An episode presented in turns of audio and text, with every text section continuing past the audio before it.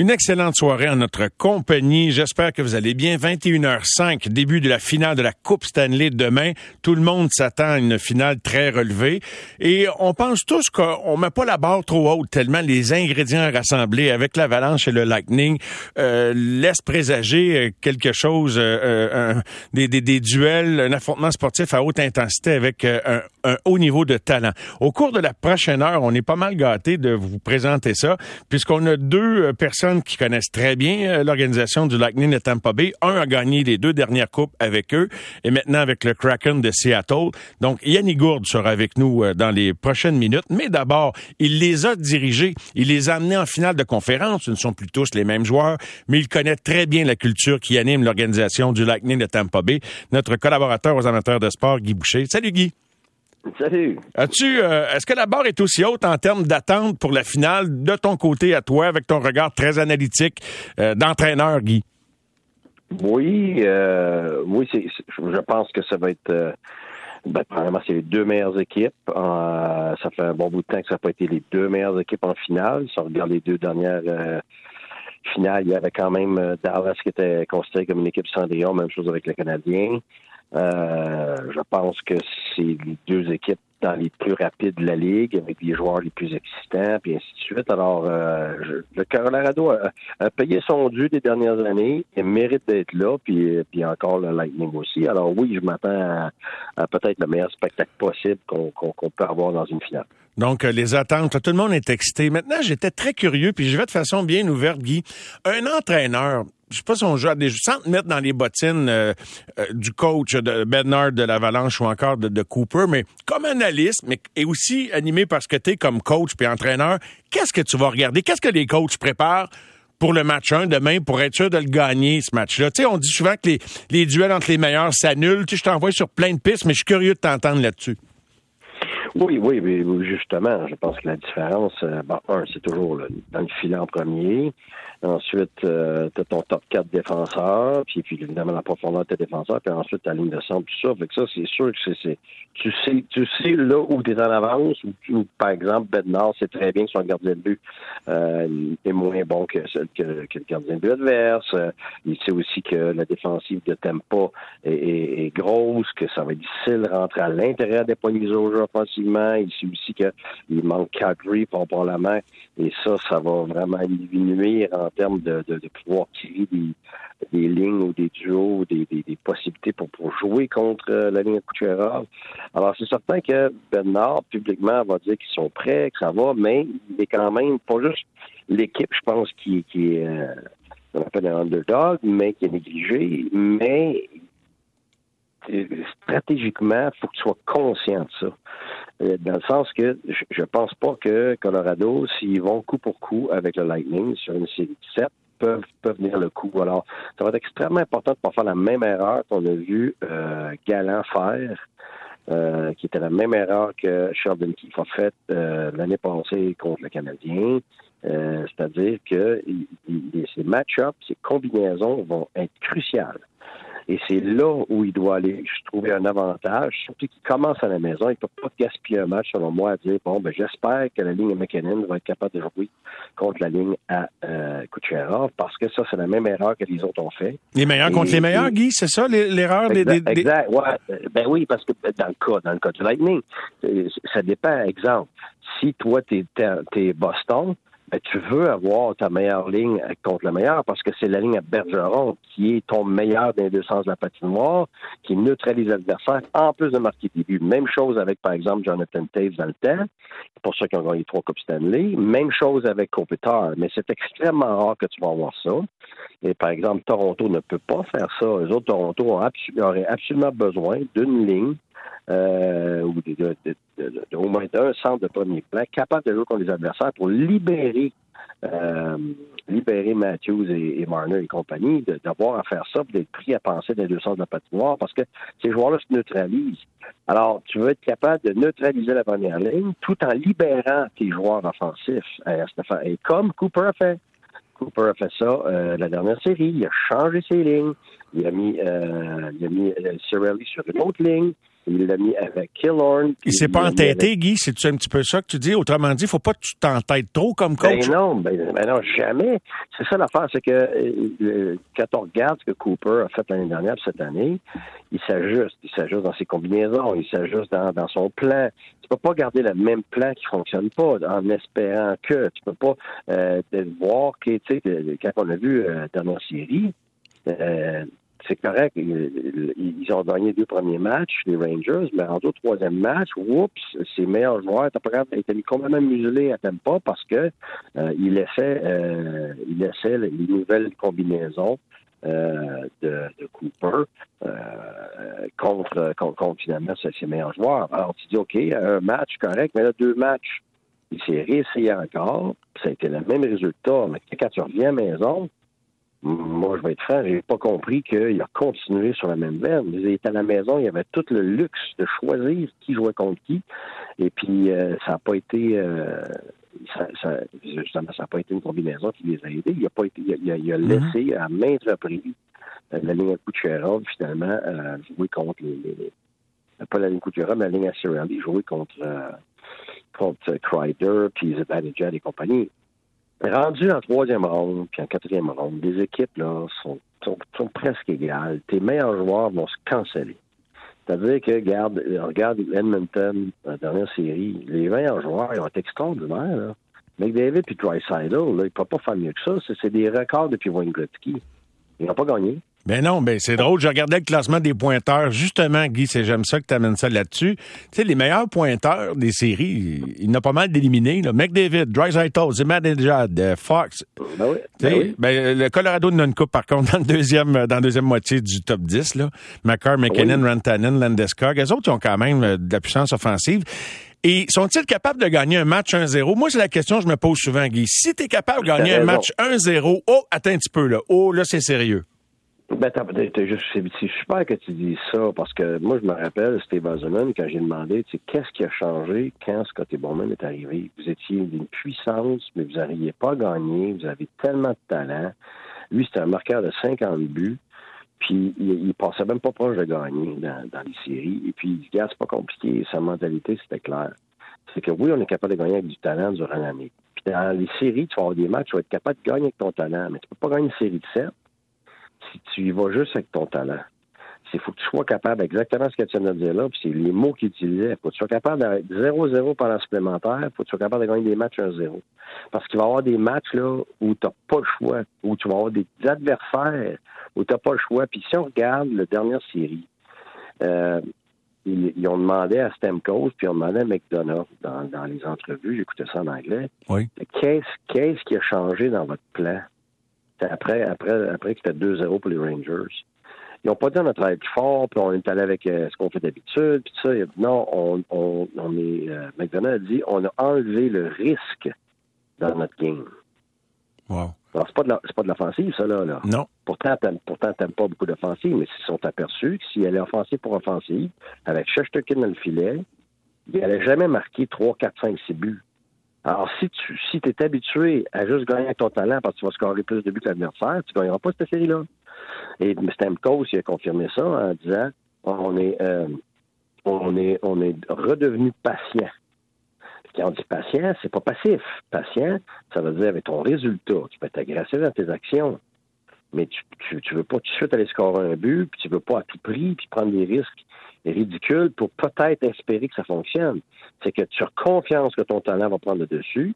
Si sur une longue période de temps, tu te donnes la chance justement d'avoir les opportunités, mais pas des opportunités qui forcent, des opportunités qui se créent. Et, donc, tu dois être capable de défendre. C'est pour ça qu'il n'y a plus d'équipes qui gagnent comme des années 80 avec les Oilers qui peuvent gagner juste avec l'offensive. Ça n'existe plus.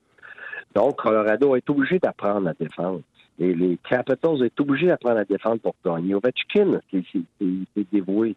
Et Toronto, il commence à comprendre ça. Fait que, c'est pour ça que quand tu as des meilleurs joueurs t'expliquent ça, ben, tu comprends pourquoi ils gagnent, comment ils ont fait pour acquérir cette maturité-là. C'est pas un offensive. C'est pas parce que ça t'en prend pas.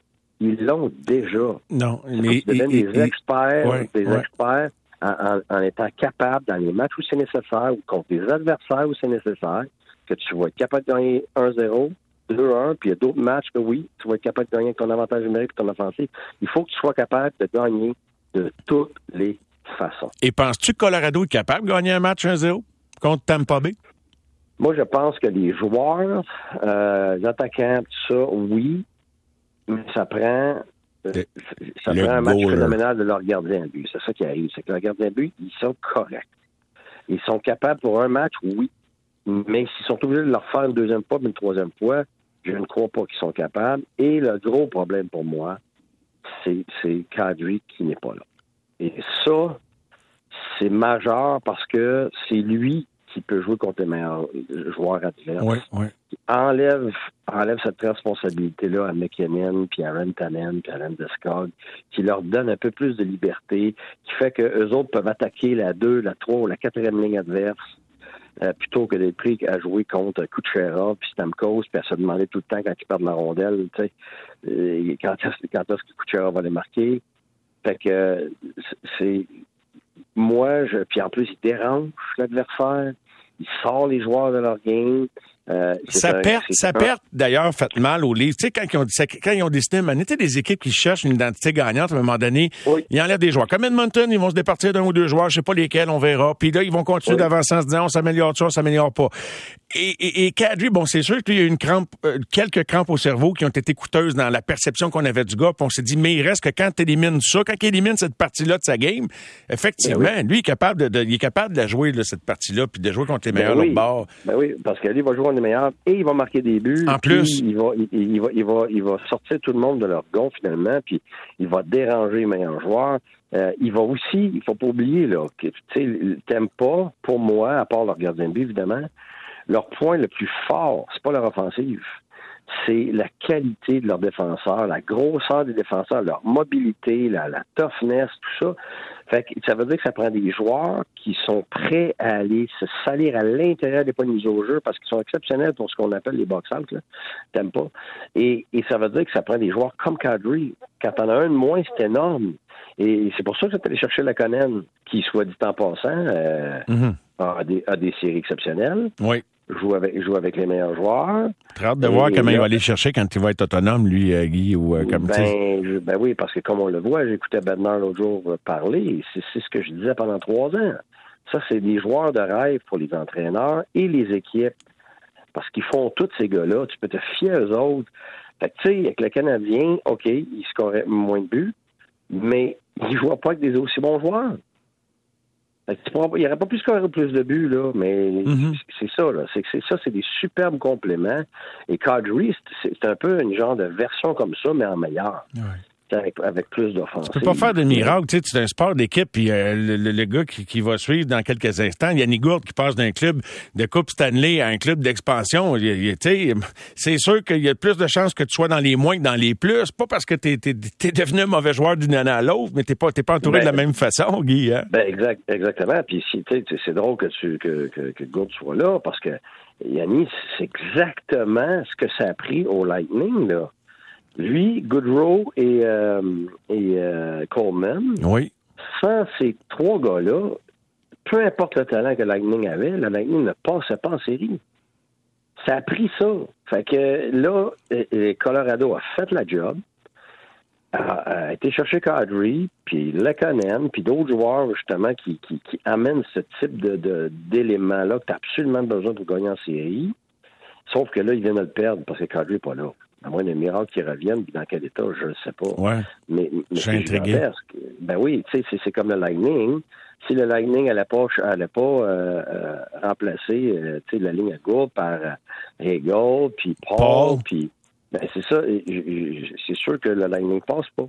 Mais la culture, ça change quelque chose. Puis je peux te le dire parce que Yanni, je, je, je lui ai parlé un petit peu plus tôt, donc c'est déjà enregistré. On va diffuser ça tout à l'heure. Puis tu sais, c'est ça qu'il dit. Les, gars arrivent là, la culture est établie. C'est pas comme d'arriver dans une équipe où la culture se cherche. Tu arrives même à date limite des transactions, mais il y a pas grand, grand, grand doute dans le, le comportement de chacun des individus qui, qui jouent dans une équipe qui, qui, qui est habitée d'une telle culture. Mais moi, Guy, peut-être que tu as envie de rajouter quelque chose là-dessus sur cette observation justement sur la culture non, mais c'était énorme. C'est la même chose que quelqu'un qui rentre à Boston. C'est la même chose que quelqu'un qui rentrait avec, avec Chicago, euh, avec Los Angeles, dans leur prime.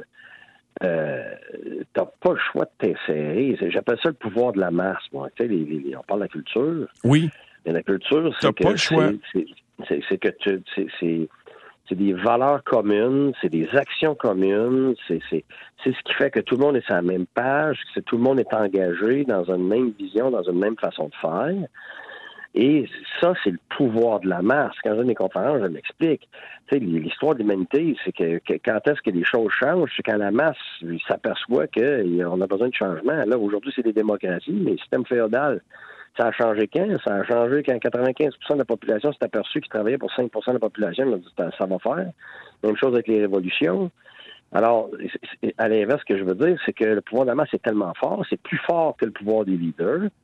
Alors, quand tu arrives dans une organisation comme ça, qui a une culture forte comme ça, tu n'as pas le choix de t'insérer dans les rangs. Et non seulement ça, c'est que tu vas te faire rejeter rapidement si tu pas capable de t'insérer dans ces rangs-là. Tu, vas, être exclu du groupe. Tu ne pourras pas œuvrer là-dedans. Et, c'est pour ça que Pittsburgh, par exemple, une culture extrêmement forte. Oui. Tu, n'as pas le choix.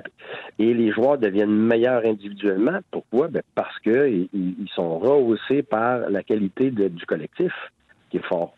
Exactement. Et là, écoute, j'ai envie de m'improviser consultant spécial, puis j'ai l'impression que, en tout cas, moi, c'est toujours ça que j'ai pensé, puis je regarde ça aller, puis dis-moi ce que t'en penses, Guy, puis on va conclure avec ça.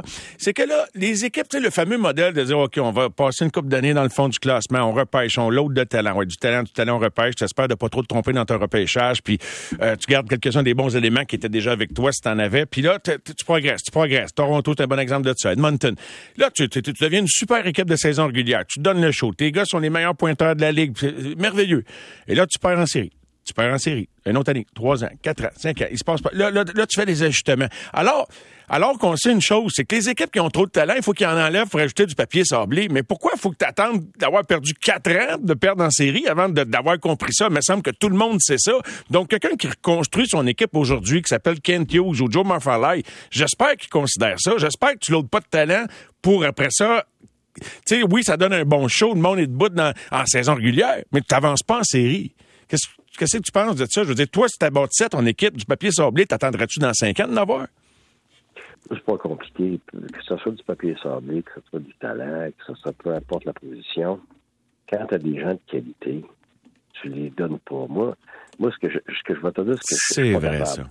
Ce que je suis pas capable, puis on entend ça souvent chez nous ici, je sais pas d'où ça vient, là, mais la pénurie, la, mentalité d'abondance versus la mentalité de pénurie.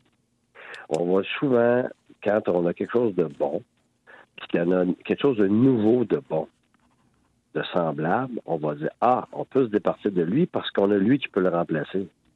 Moi, je comprends pas ça. Ça ne te rentre pas dans la tête. Puis moi non, plus, honnêtement. Ben, ben, non, parce que c'est pas ça qu'il faut que tu fasses. Quand tu as quelque chose de bon, tu le gardes et tu rajoutes parce que ça t'en prend tellement de bonnes affaires pour gagner que tu peux pas remplacer 4,25 sous pour une pièce. Quand tu as 4,25 sous, ben, tu rajoutes une pièce, puis tu rajoutes une autre pièce. Mais ceux qui font ça, Guy, c'est parce qu'ils vendent de l'air. Ils vendent de l'air. Ils vendent de l'espoir, puis tu sais, ils, ils, précipitent pas les affaires, ça leur donne le bénéfice du doute plus longtemps. quelque part. Parce que, tu sais, donc, si on considère ce que tu viens de dire, puis tu l'avais dit avant que l'économie soit changée. Ah, bon, oui. ouais, c'est un bon échange. Ben, donc, c'est une erreur de laisser aller un gars comme l'économie. Ben écoute, ça dépend de la philosophie, puis ça dépend surtout qu'est-ce que le retour va donner, personne ne sait encore ce que le retour va donner. Mais moi, je suis un partisan de culture. Moi, j'ai prôné pour garder un gars comme ça. J'ai prôné pour garder un gars comme Dano. Je me fais pas à la gueule parce que tu sais, je dis publiquement depuis le début. Alors moi, pour moi, c'est moi, aller du talent, ça me dérange pas quand le, gars de talent ne fait pas partie de la culture générale. Il ne s'insère pas dans l'identité de base. Alors, ma, réponse, c'est peu importe le joueur, peu importe la position, pour moi, quand l'individu sincère dans l'identité et la culture de ce que tu veux implanter, ben, tu te débarrasses pas de ça. Parce que tu n'avances pas, tu recules. C'est pour ça que moi, euh, c'est toujours, là, tu as quelque chose de sûr qui fit dans ta culture, dans ton identité. Puis là, tu, tu lances, tu lances un 25 dans ans, puis tu espères que ça tombe sur pile, puis que dans le futur, finalement, tu vas retrouver encore la même affaire plus tard. Mais tu l'avais déjà. Puis t'as la moitié de ton marché qui est tout excité de ça, de se faire vendre de. Explique-moi ça. Mais gars, m'a donné, un exemple. Tu sais, à un moment donné, ah, Dano, on n'a pas besoin. On a Evans qui va être pareil comme Ben oui, toi. Ben, tu sais, hey, hey, pince c'est moins quelqu'un, là. Ben oui, mais ça, ça, c'est ce type de raisonnement-là. Un, ça se peut qu'un jour Evans, peut-être, va atteindre une certaine qualité qui va ressembler à Dano.